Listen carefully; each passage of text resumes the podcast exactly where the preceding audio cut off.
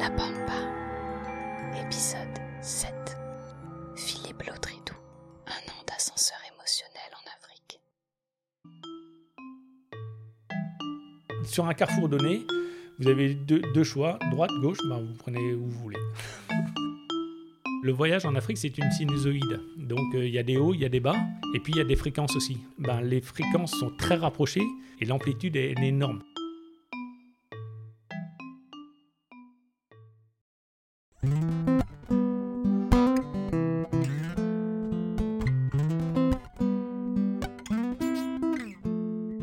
Petit appartement parisien que Philippe nous a chaleureusement reçus il y a 4 mois.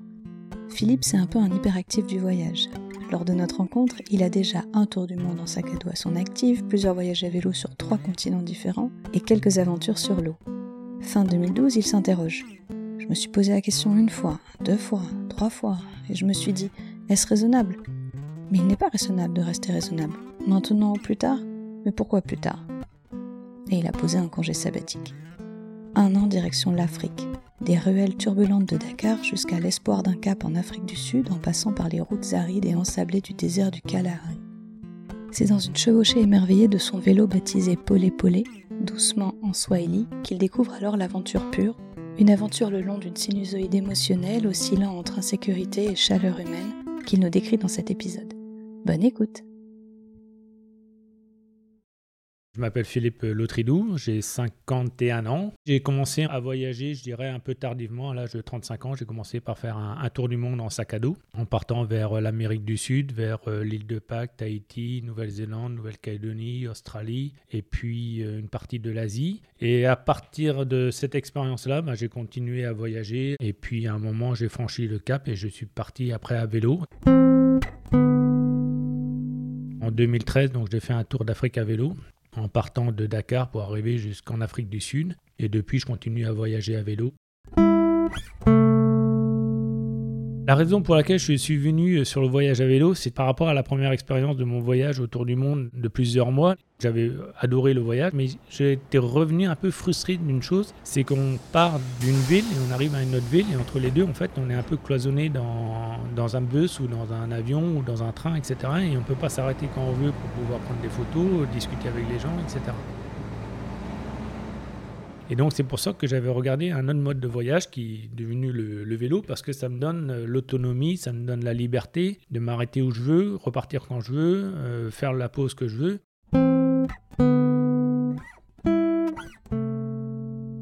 Le tout premier souvenir que j'ai de la pratique du vélo, c'était dans ma tendre enfance, j'avais 7 ou 8 ans. C'était un petit vélo rouge que j'avais emprunté à mon frère et euh, j'ai commencé à faire le vélo sur une sorte de route en terre qu'il y avait derrière chez moi là et euh, j'ai essayé d'atteindre jusqu'à un poteau téléphonique qui était à peut-être 200-300 mètres là et j'étais tout fier, tout content d'avoir réussi à, à atteindre ce poteau téléphonique là et de revenir à la maison.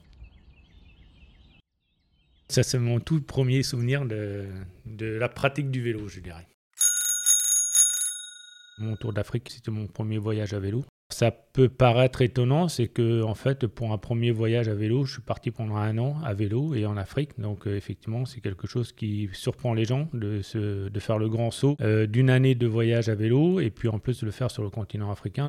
En janvier 2013, je suis parti de Dakar et euh, j'ai commencé à faire euh, donc une partie sur le Sénégal et très rapidement j'ai dû changer l'itinéraire. C'était les premières interventions militaires au, Mali, donc j'ai dû changer euh, rapidement d'itinéraire. Je suis descendu plutôt vers le sud en passant par la Gambie, la Casamance, la Guinée-Bissau, la Guinée-Conakry et la Sierra Leone. Et puis après derrière, quand j'avais passé 3-4 mois dans cette partie de l'Afrique de l'Ouest, j'ai fait une sorte de pont aérien pour rejoindre l'Ouganda, pour essayer de diversifier un peu les, cultures africaines, de partir sur l'Afrique de l'Est, plutôt anglophone. Donc j'ai fait l'Ouganda, la Tanzanie, le Malawi, le Mozambique, le Swaziland, qui est un tout petit pays entre l'Afrique du Sud et, et, le Mozambique.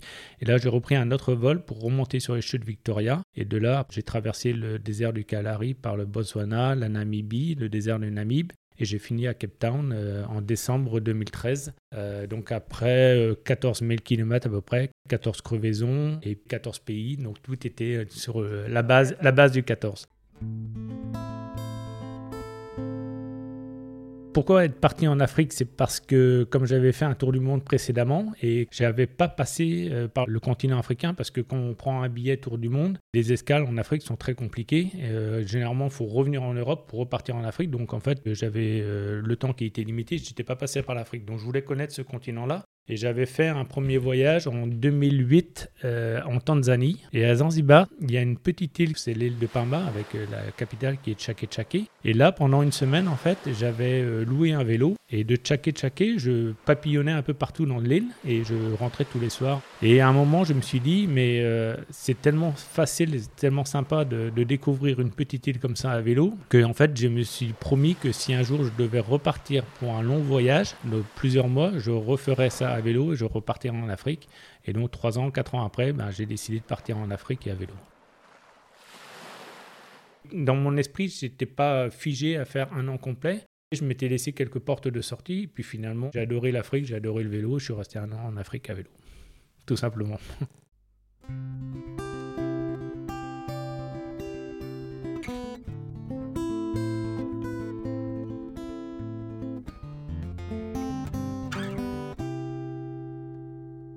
Que j'ai ressenti en fait au moment de partir, de claquer la porte, je dirais, ça s'est fait en fait euh, sur plusieurs jours parce que comme je suis parti tout début janvier, je suis parti pratiquement dix jours avant. Donc euh, j'avais loué mon appartement ici, donc j'avais donné les clés déjà à mon futur locataire, donc ça c'était déjà un premier pas. Et puis après l'avantage c'est que euh, j'ai passé Noël avec la famille, donc ça permet aussi de dire au revoir à la famille. Et j'ai fait après le, le, premier de l'an avec les amis, donc je leur ai aussi dit au revoir. Donc finalement sur une dizaine de jours, il y a eu plusieurs étapes. Puis après, le 2 janvier, ben, on prend l'avion assez basiquement, assez simplement. On s'assure surtout que le vélo partira bien et qu'il arrivera bien. C'était la seule angoisse que j'avais. Puis après, euh, après voilà, euh, l'aventure déroule et au jour le jour, euh, semaine après semaine, ça avance. J'étais parti, je me souviens bien, le 2 ou le 3 janvier. Et le 20 janvier, il y avait l'opération Serval euh, qui avait démarré et donc il n'y avait plus la possibilité de passer les frontières. Donc à partir de, ce moment-là, tout le périple que j'avais prévu, donc tout ça s'est tombé à l'eau. Donc du coup après, c'était euh, semaine après semaine ou mois après mois et je regardais surtout dans quel pays je pouvais partir, comment je pouvais obtenir les visas. Et puis après, je regarde aussi le côté sécurité, de voir effectivement les zones qui sont peut-être un peu trop, tendues ou un peu trop difficiles. Et puis voilà, on essaie de croiser un peu les informations pour essayer de trouver les choses les plus à jour et les plus les plus fiables. Lorsque j'arrive à Dakar, le premier jour, c'était de nuit, parce que je suis arrivé, euh, il devait être 22 heures, donc euh, l'idée c'était déjà de récupérer le vélo dans les bagages, et puis après de trouver le taxi. De suite, on est, on est plongé dans l'ambiance africaine, hein. c'est un gros brouhaha autour de l'aéroport pour récupérer les bagages.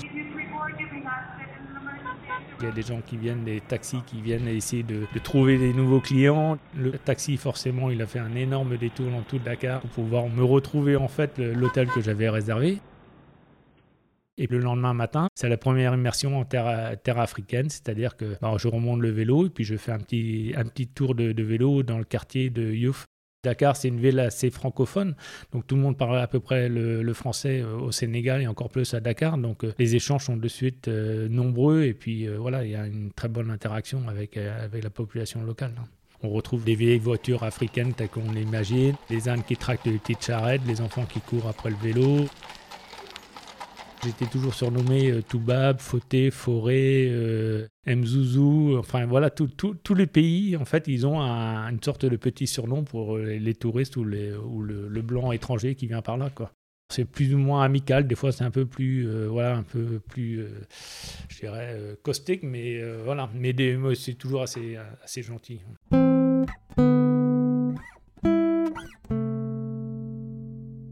Le premier euh, coup de pédale, en fait, c'était déjà de sortir de Dakar. Dakar, c'est une sorte de, péninsule ou de presqu'île. Et donc, il n'y a qu'une seule route euh, majoritaire qui rentre et qui sort de cette presqu'île-là. Et donc, il y a des énormes bouchons euh, à l'entrée et à la sortie de, Dakar. Et moi, j'étais tout content avec le vélo de pouvoir passer sur le bas-côté de la route et puis doubler tous ces, tous ces bouchons-là. Donc, le premier souvenir à vélo, c'était les énormes bouchons à Dakar. Et l'autre souvenir que j'ai en arrivant au Lac-Rose, bah, c'est de trouver un hébergement. Donc il y a beaucoup d'hôtels là-dedans, mais avec des prix assez euh, voilà, euh, touristiques. On a commencé déjà à marchander euh, voilà, le prix de poser la tente, du restaurant, etc. Ça faisait partie de toutes les discussions qu'il y avait pendant une année en Afrique à, essayer de trouver un emplacement pour planter la tente ou trouver une chambre. Voilà, c'était des discussions régulières. Quand j'arrivais dans des petits villages où il n'y avait aucune structure, je demandais de, planter la tente dans le village. Alors, je me souviens effectivement en Guinée-Bissau, Guinée-Conakry, Souvent, effectivement, c'était euh, le maître d'école ou le forestier ou la personne de l'administration du pays qui, euh, qui m'invitait à planter la tente à, l'arrière de sa maison. Ou alors, d'autres fois aussi, dans les restaurants, on peut euh, demander de planter la tente à l'arrière du restaurant. On prend le repas le soir, le repas le matin. On arrondit un peu au chiffre supérieur pour l'eau qu'ils qui nous ont donnée beaucoup de démerde et puis de voilà et puis des opportunités et puis surtout de discuter, de demander il y a toujours des possibilités de, trouver des hébergements, trouver à manger. Je trouve que même en Afrique c'est assez facile de voyager quoi, parce que tout est tout est accessible. Il n'y a pas de format prédéfini de l'hébergement, de prendre le restaurant, etc. Voilà. Donc euh, il suffit juste de demander, de discuter, d'échanger, et puis voilà, de se mettre d'accord avant de commencer à planter la tente. Mais voilà, c'est des petites astuces à connaître. Quoi. Faut être honnête aussi, c'est que moi, le bivouac sauvage, je suis pas un grand adepte parce que voyageant seul toute la journée, si en plus le soir il faut, je dirais, bivouaquer tout seul, euh, les, nuits sont longues. En Afrique, je trouve presque plus facile et sécurisant de, se rapprocher d'une personne pour pouvoir euh, avoir un minimum de sécurité ou d'accompagnement, etc. Dès que vous êtes pas loin de l'équateur, il fait nuit à 7 heures le soir et il fait jour à 7 heures le matin. Une fois qu'on a dormi 8 heures, il y a 5 heures ou 6 heures à, occuper tout seul dans sa tente. Au milieu du désert du Kalahari, bon là il n'y a pas d'hôtel, il n'y a rien du tout. Le désert du Kalahari prend place au sein de la plus grande étendue de sable au monde. Il s'étale sur trois pays différents, le Botswana, la Namibie et l'Afrique du Sud. C'est au croisement de ces trois pays que le climat est le plus aride et que la savane du Nord se mue en semi-désert. Mais à un moment, euh, j'ai vu qu'il y avait des travaux euh, de rénovation de la, route. Et il y avait un chantier. Les personnes qui, travaillaient dessus m'ont demandé de m'arrêter pour prendre le café avec eux. Et après, ils m'ont dit bah, Où tu vas dormir ce soir? J'avais expliqué que j'avais visé un endroit pour pouvoir euh, dormir là-bas. Ils m'ont dit Non, non, mais reste dormir avec nous sur le camp, parce qu'eux, ils ont un camp. Parce qu'au milieu du Calari, on ne fait pas les déplacements jusqu'à jusqu'à la maison tous les soirs. Donc, eux, ils avaient leur propre campement. Et donc, ils, m'ont, ils ont demandé à ce que moi je plante la tente à côté du gardien qui s'occupait en fait de surveiller tous les engins agricoles et l'essence qu'il y avait. Donc, en fait, il y avait un gardien qui était là pour surveiller les engins agricoles et mon vélo. Ça m'a permis aussi de discuter avec lui, euh, de discuter avec les, les, personnes qui travaillaient sur le chantier. Voilà. Donc, au lieu de partir, il était 4 heures l'après-midi, au lieu de, de, reprendre une heure ou deux heures de vélo, bah, je me suis arrêté là. Puis, on a passé à la fois une bonne soirée, une bonne nuit, et puis un bon petit-déj, et je suis reparti le lendemain matin. Euh,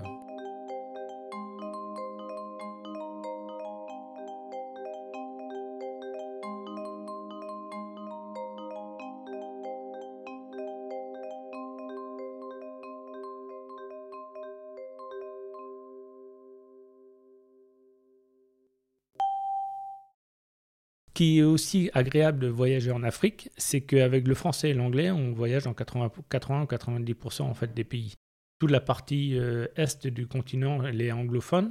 Partie ouest, c'est plutôt francophone, donc euh, voilà, que ce soit le Sénégal, la Guinée, même la Guinée-Bissau, qui est plutôt portugaise, mais ils ont, beaucoup de personnes à parler le français.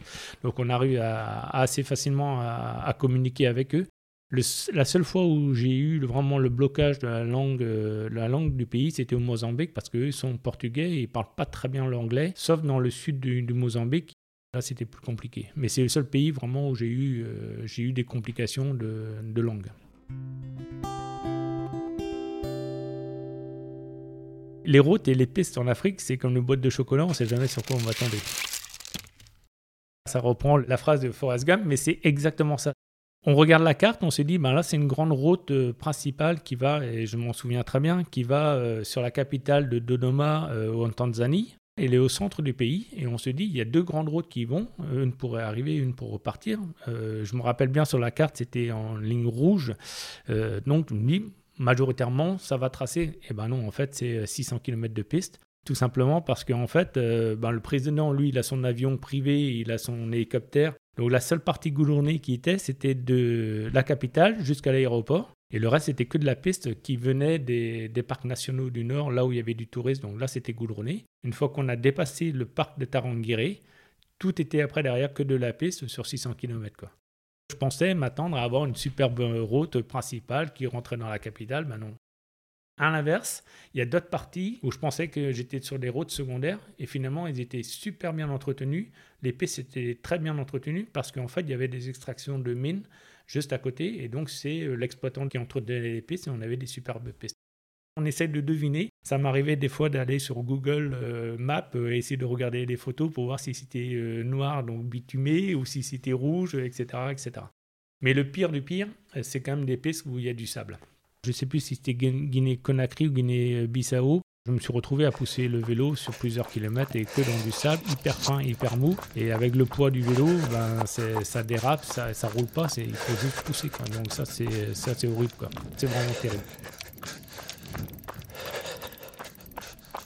En Afrique du Sud, entre le, le Cap Agulas, qui est la pointe la plus au sud du continent, et pour revenir vers Cape Town, j'ai voulu prendre un petit raccourci en prenant une piste. Donc tout allait bien jusqu'à ce qu'il y ait un énorme orage. Et en fait, euh, ben, la piste, euh, la, terre s'est transformée en glaise, donc euh, et ça venait bloquer en fait dans les garde-boue. Ça me frottait dans la, dans roue et il fallait que tous les 30 mètres à peu près, je reprenne une clé à laine et que je gratte en fait toute la, la glaise qu'il y avait entre la roue et le garde-boue pour que je puisse continuer à rouler.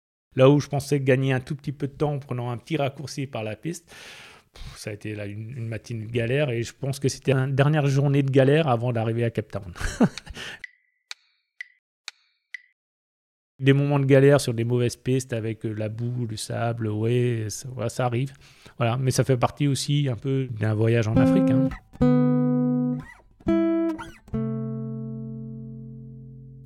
Il y a eu des moments un peu de, tension, des moments un peu plus à risque. Il y en a eu 3-4 de grosses émotions, je dirais, en, en niveau de la peur.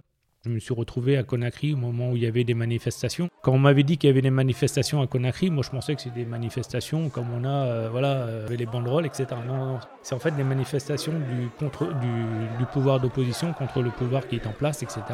Et c'est presque des scènes de guérilla urbaine. Sans trop faire attention, j'avais cassé en fait la jambe de mon vélo, donc je suis allé dans le marché euh, où je pouvais récupérer des pièces de rechange. Et là, en l'espace de même pas une heure de temps, il y a eu les manifestants qui ont envahi le marché tous les, commerçants ont décidé de fermer leurs boutiques. Moi, j'avais mon vélo qui était en cours de réparation, donc impossible de le récupérer. Donc, il est resté en fait chez le réparateur. Et puis, on m'a dit de, filer euh, rapidement, euh, de prendre mes clés et mes claques et de partir euh, rapidement du marché parce qu'effectivement, ça pouvait mal tourner.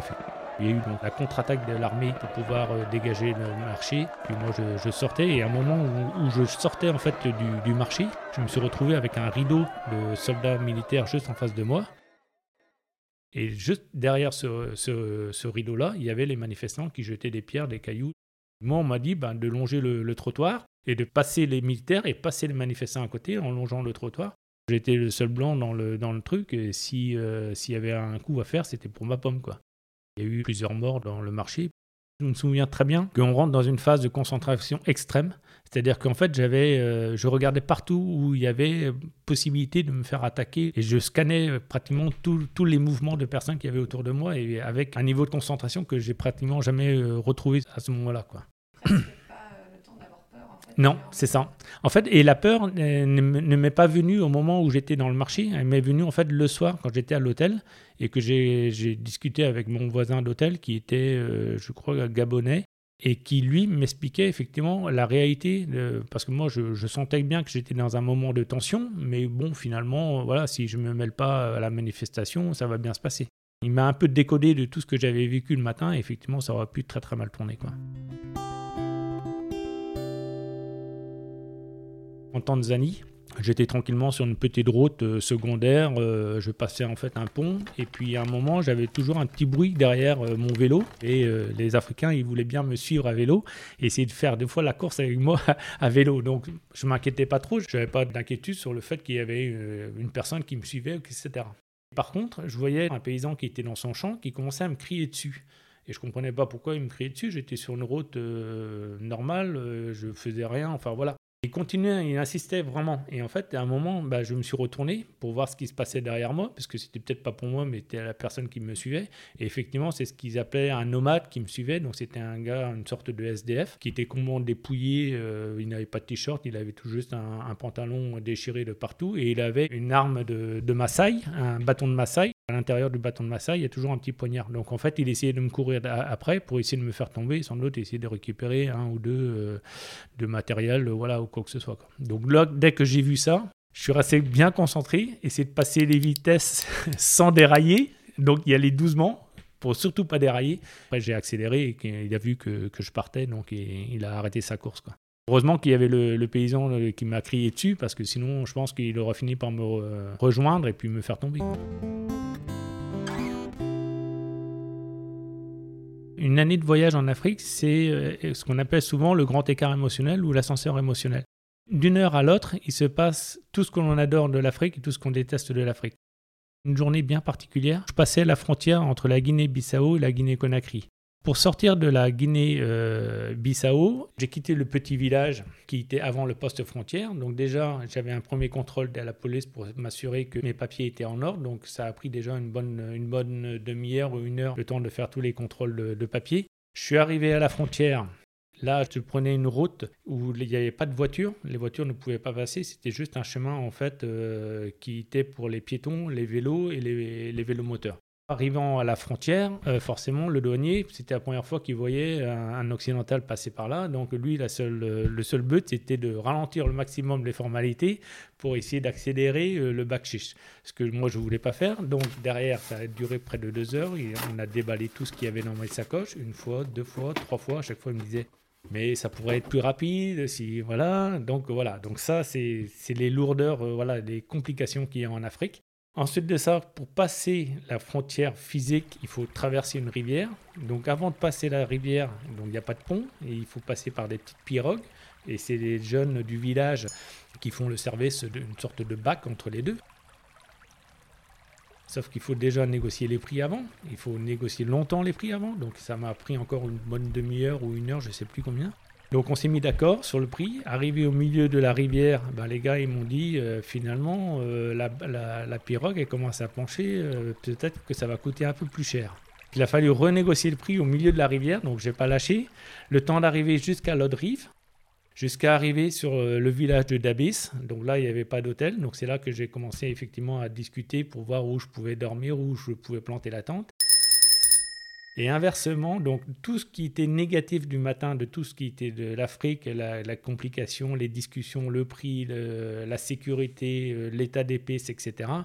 Et ben la deuxième partie de la journée, en fait, c'était que du bonheur, parce que à partir du moment où j'ai été pris en, charge par euh, le, professeur des écoles de, de ce petit village-là, j'ai planté ma tente à côté on a discuté, il m'a montré un gros livre de dictionnaire où on était en train de, citer des, noms. Euh, voilà, il lisait son dictionnaire. Voilà, parce qu'il avait trouvé une personne qui parlait le français, on pouvait discuter ensemble. Le soir, donc tous ses élèves à lui, ils sont venus devant moi, ils se sont mis en cercle autour de moi et ils ont fait en fait des chants, des danses, des festivités et j'ai été accueilli le soir. Pareil, ils m'ont offert à manger. C'était du riz et du poulet. J'imagine même qu'ils ont dû tuer le poulet juste pour, euh, pour me, me le donner à manger. C'est ça que j'adore dans, ce voyage en Afrique. Là. Dans d'autres pays que j'ai pu faire depuis, ben, c'est assez conventionnel, c'est assez... Euh, voilà, si, je me rappelle d'avoir été en Chine, je sais ce qui va m'arriver dans la journée, je sais où je vais aller dormir le soir, je sais où je vais aller manger à midi. Euh, même Cuba, qui est une belle destination, mais voilà, ça reste très presque formaté. Quoi. Alors qu'en Afrique, voilà, c'est que de l'imprévu d'une heure sur l'autre. Voilà.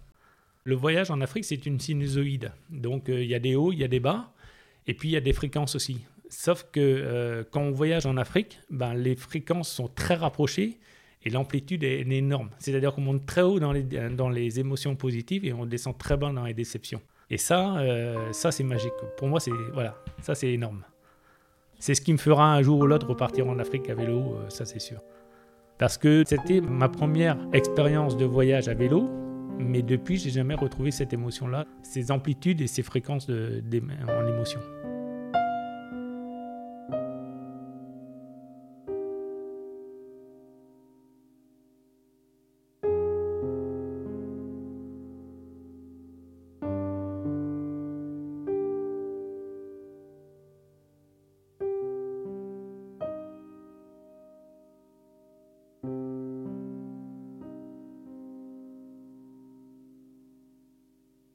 Pour pouvoir choisir en fait les itinéraires ou les routes que je prenais, je me renseignais effectivement souvent des conditions de sécurité sur cette route-là.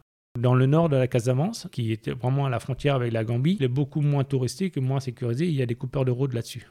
Les coupeurs de route, il y en a quand même pas mal en Afrique, en Asie aussi, dans certains pays. Un jour, ils, seront présents sur la route, le lendemain, ils ne sont pas forcément présents, mais c'est un peu la, loterie. On ne sait pas quand est-ce qu'ils viennent, ils viennent quand ils ont besoin d'argent. C'est comme un droit de péage, sauf que ça peut mal tourner et puis ça, dépend aussi du niveau. Euh, ça peut être très bien en disant, bon voilà, on donne un, billet aux gens du village et puis vous avez le droit d'utiliser la route, ou ça peut aller jusqu'à un certain niveau de violence. Donc après, c'est voilà, de voir.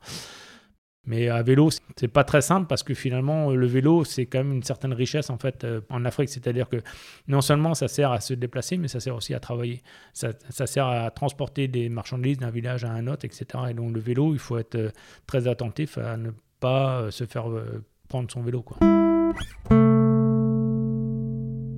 Côté conditions climatiques, c'est un peu aussi les extrêmes en Afrique. C'est-à-dire, soit j'ai eu du très très chaud.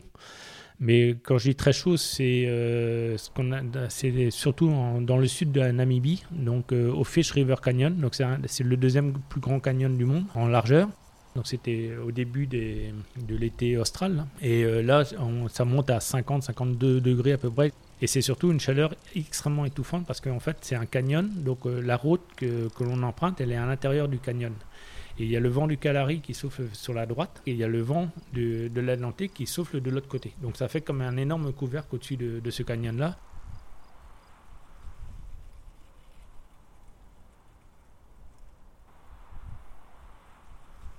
En Ouganda, où là j'étais dans la, partie tropicale de, l'Afrique, hein, donc la partie verte de l'Afrique. Et là j'ai eu trois, jours de pluie euh, non-stop. Mais quand on dit de la pluie, c'est la pluie tropicale, donc c'est, on est sous la douche. Hein. Euh, donc je suis sorti de, tu sors de l'hôtel pour aller chercher deux ou trois trucs à manger, tu reviens, tu es, trempé jusqu'à l'os, euh, voilà. Et pendant trois jours, il a plu sans, s'arrêter, jour, nuit, jour, nuit, voilà. À un moment, j'ai vu juste une petite ouverture. C'était à Fort Portal, donc au milieu de l'Ouganda qui était à 1500 mètres d'altitude, je crois, quelque chose comme ça. Dès que j'ai vu une, fenêtre de, météo qui permettait de s'échapper, je suis redescendu. En fait, je suis descendu en dessous des nuages et après, voilà, ça, a passé. Sur la fin, les derniers kilomètres hein, du voyage, j'avais volontairement matérialisé un peu la, ligne d'arrivée comme étant la, planche de bois qu'il y a sur euh, le cap de Bonne-Espérance. Lorsque l'on suit la côte africaine depuis le nord, le cap de Bonne-Espérance marque une rupture en cela qu'il stoppe la progression vers le sud pour entamer une évolution vers l'est. Au XVe siècle, il fut ainsi un pivot majeur de la conquête de l'Extrême-Orient par les Portugais. C'était une image que j'avais en tête juste avant de partir. Et pendant les jours de galère, des mauvais temps, des mauvaises pistes, des, au beau milieu de la Tanzanie, de la Guinée-Bissau, etc., l'idée c'était de se dire de rejoindre cette planche de bois-là et de matérialiser ça comme étant une ligne d'arrivée. Une fois que je suis arrivé au cap de Bonne-Espérance, donc déjà, euh, on serpente un tout petit peu la presqu'île pour arriver jusqu'à jusqu'à cette pointe-là. Et puis après, derrière, bah, j'avais symboliquement pris une bouteille de champagne ou de vin mousseux du sud-africain. Et puis j'ai célébré, j'ai bu une coupe de champagne là-bas euh, en touchant cette planche de bois-là. Le retour de Cap de Bonne-Espérance vers Cape Town, la route est magnifique l'océan en contrebas et euh, les montagnes à, droite, la mer à gauche et on serpente, on longe toute cette côte-là et ça c'est magnifique ça. C'est un vrai beau cadeau et surtout à vélo en plus. Les, rencontres, il y en a plusieurs qui m'ont beaucoup marqué. Dans les vignobles à côté de Stellenbosch, je roulais normalement sur ma route. Euh, je vois un énorme pick-up blanc euh, qui vient derrière moi, ok, bon. Il me double, normalement, il me klaxonne, comme euh, on klaxonne souvent, et puis en fait, il s'arrête 20-30 mètres devant moi, et puis il me demande de m'arrêter. Bon, bah, je m'arrête également avec lui, puis on commence à discuter, puisque lui aussi, il fait du vélo. Et euh, donc, je lui dis, bah, je vais aller à Stellenbosch, etc., machin, bon, très bien. Et en fait, il retourne dans son pick-up, il revient avec un trousseau de clés, et il me dit, bah, tiens, ça c'est le trousseau de clés d'un appartement d'un copain que je garde à Stellenbosch. Je vais te montrer où il se trouve cet appartement-là, et puis tu peux aller dormir là-dedans. Il m'a fait un petit euh, croquis sur une feuille A4 euh, sur le capot de la voiture. en m'expliquant qu'il fallait aller dans tel bloc, telle rue, tel machin. Il m'a donné le trousseau-clé, il ne me connaissait pas du tout, euh, voilà. Il m'a donné le trousseau-clé, moi je me suis retrouvé euh, bête parce que je ne savais même pas s'il fallait accepter, refuser, ou quoi que ce soit. Donc j'ai pris le trousseau-clé et je suis allé effectivement dans cet appartement-là. C'était totalement euh, étrange parce que je suis arrivé, effectivement, j'ai pris la bonne porte, j'ai pris le bon escalier, j'ai mis la clé dans la porte, j'ai ouvert la porte, et en fait, j'arrive comme euh, s'il y avait une personne qui habitait dans cet appartement-là. Tout était encore euh, avec les photos. Et je me suis dit, mais qu'est-ce que je fais là? En fait, euh, je suis en train de presque cambrioler un appartement avec un trousseau de clés que je connais pas, je connais même pas, j'ai juste un numéro de téléphone d'un gars. Il est venu l'après-midi après s'assurer que j'étais bien installé, et puis le soir, on a mangé ensemble, et voilà. De l'expérience de ces voyages-là, c'est effectivement c'est de, voir euh, des cultures différentes, des sociétés différentes euh, qui n'ont pas forcément les mêmes attentes que notre vie occidentale aujourd'hui. Et ça permet de se dire qu'il n'y a pas qu'un seul modèle de société qui existe et que ce que l'on recherche tous, c'est un peu le bonheur euh, simple. Je regarde la constitution d'une famille en Afrique où euh, il y avait de l'entraide, alors que nous, aujourd'hui, on essaye un peu de, cloisonner tout ça, de se dire que ben, chacun doit avoir sa propre euh, maison, le vélo, etc. Machin. Si vous avez un vélo en Afrique, il appartient à toute la, je dirais, euh, le village ou l'amour ou la, la famille. C'est pas le vélo d'une personne. Alors que moi, mon vélo, il m'appartient. Je peux le prêter à mon frère, à, à, un copain, mais il saura que le vélo m'appartient. Alors qu'on est devenu très individualiste dans notre société à nous, quoi. Eux, ils sont dans une conception beaucoup plus communautaire où euh, ce qui appartient à une personne appartient à tout le monde. Et voilà c'était un peu ce que mes grands-parents me racontaient. C'est-à-dire qu'ils vivaient un peu pareil. C'est-à-dire ils ont une maison, ils ont un petit peu de terrain, ils ont deux ou trois vaches, ils ont un peu de lait, des, poules, etc. Et c'était comme ça que vivaient mes grands-parents, mais il y a pratiquement dans les années euh, du siècle dernier. C'est aussi un voyage dans le temps, j'ai l'impression. Eux, ils cherchent à venir comme nous, c'est-à-dire à avoir plus de biens, de, consommer euh, maximum, alors que nous, on cherche peut-être à faire maintenant l'inverse. Le bonheur n'est pas, n'est pas d'avoir plein de biens, euh, plein de matériel, euh, plein de richesses. Hein, voilà. Il faut juste savoir le, prendre, le, le, saisir et puis en profiter quand il est là. C'est ça que ça t'a appris? Oui, c'est ça.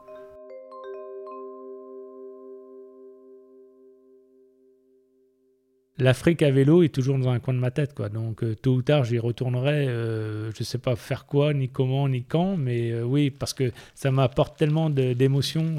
Enfin, du moins aujourd'hui, avec 7-8 ans de, recul. Et j'ai jamais retrouvé ce même niveau d'émotion-là ou d'intensité de voyage qui fait que tôt ou tard, j'y retournerai. L'aventure, c'est qu'on ne sait pas ce qui va. Un jour, il y a un déclic. On a envie de le faire et puis on le fait. Voilà. Il viendra le déclic.